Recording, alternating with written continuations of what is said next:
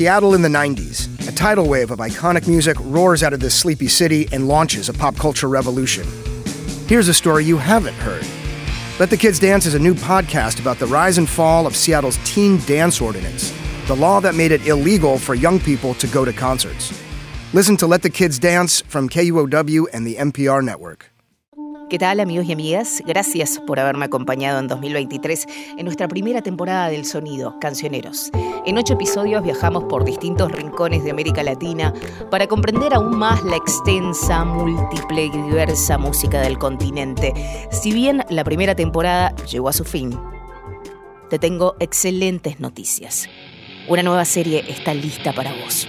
A lo largo del 2024, KXP producirá el podcast semanal The Cobain 50, analizando los álbumes que Kurt eligió como parte de su cancionero antes de morir.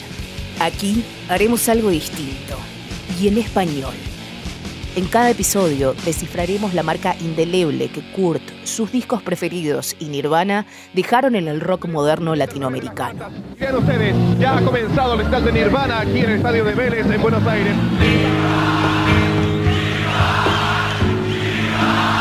Award for Best Alternative Video. Nirvana! I'd like to thank my family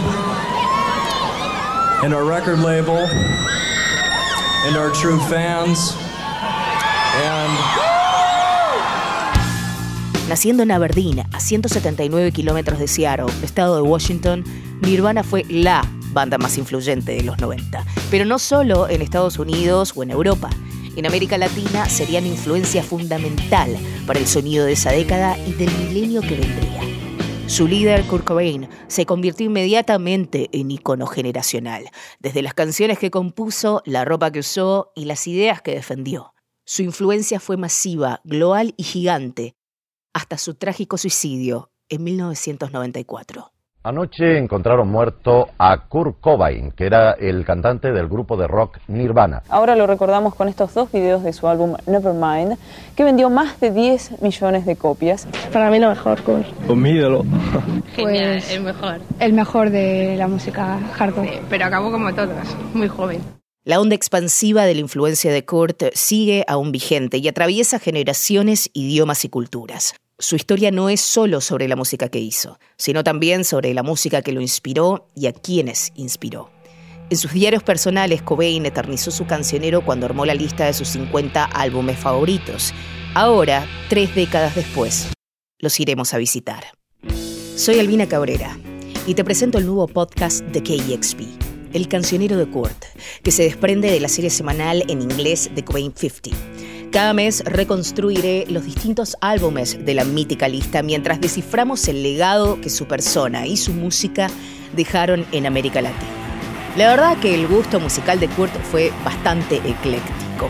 En su cancionero hay bandas de punk clásico como Black Flag,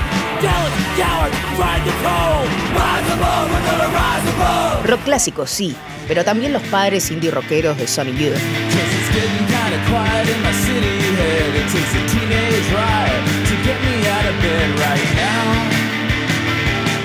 Algo de Public Enemy. Radio stations are questioning their blackness. They call us a black, but we'll see if they'll play this.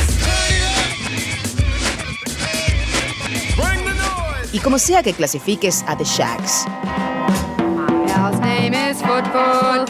He always likes to roam. My pal's name is Footfoot. I never find him home. esto lo conoces muy bien, pero quizás hay historias que van más allá de este cancionero. Cuéntame, ¿quién eres tú en el escenario el día de hoy? Yo soy Kurt Cobain. Desde un grupo de fans de Venezuela que le reza todos los días a Kurt Cobain, pasando por la influencia de MTV como catalizador de la masividad de Nirvana en América Latina, el mito del taco que Kurt se comió en Tijuana en su único show en México, el supuesto plagio a los brujos y su kanishka en Berry 8.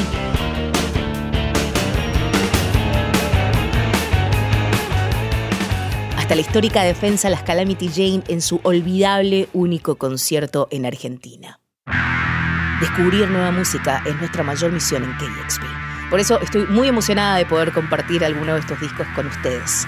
Cada mes escucharás una adaptación latina de la serie que realizaremos con el equipo editorial de KXP, junto a historias detrás de las canciones, relatos personales y entrevistas. La versión en inglés de The Cobain 50 está conducida por Martin Douglas y Dusty Henry. Nuevos episodios en español se lanzan mensualmente en este feed a partir del primero de febrero, así que mantente sintonizado. Esto es El Cancionero de Kurt, una serie original de KXP.